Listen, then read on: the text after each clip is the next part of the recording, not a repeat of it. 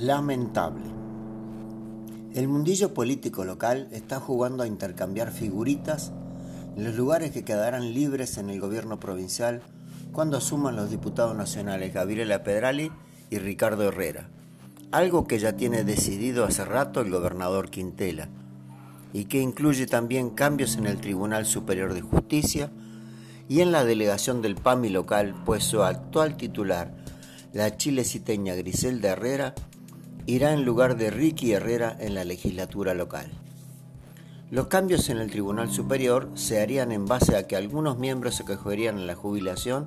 y de esa forma llegarían a la magistratura la actual secretaria de Justicia Karina Becerra y la ministra Gabriela Asís de Seguridad. En un principio, los rumores también lo daban al jefe de gabinete Juan Luna cruzando la plaza 25 de mayo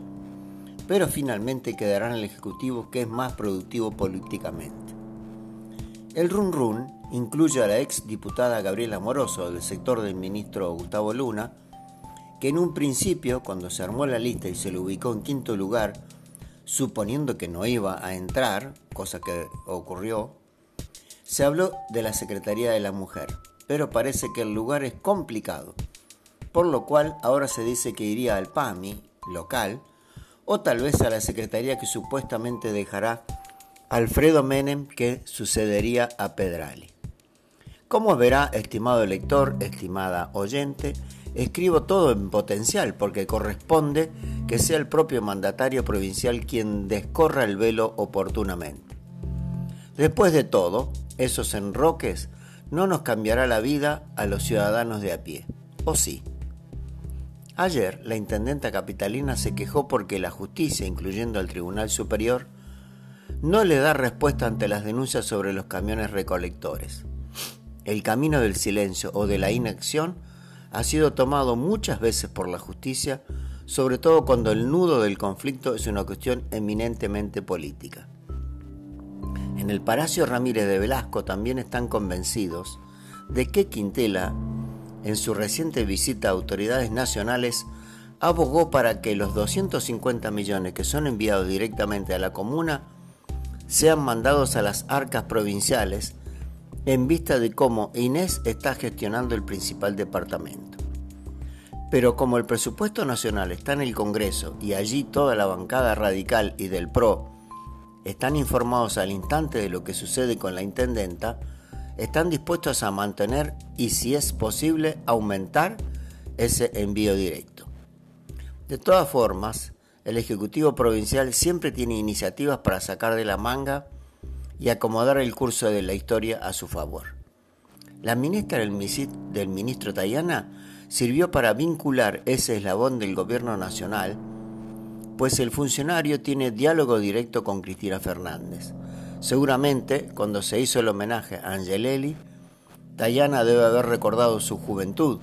pues fue preso en el 75 por el gobierno peronista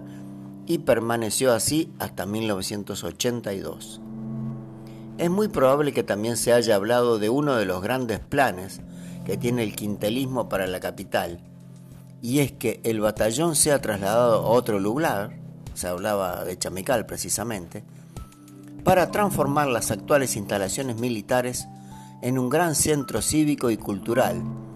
que funcionaría junto a la Plaza de la Juventud, a la futura Casa de Gobierno, el ex hotel Sussex, y a un shopping que teóricamente se levantaría donde hoy está el supermercado, y este sería trasladado al predio que perteneció a los abogados al lado de la terminal de ómnibus. Claro que todo esto se lo imagina el quintelismo, para cuando también tengan la conducción municipal de la capital, algo de lo cual están absolutamente seguros. Y están seguros porque el 22, apenas comience el año legislativo,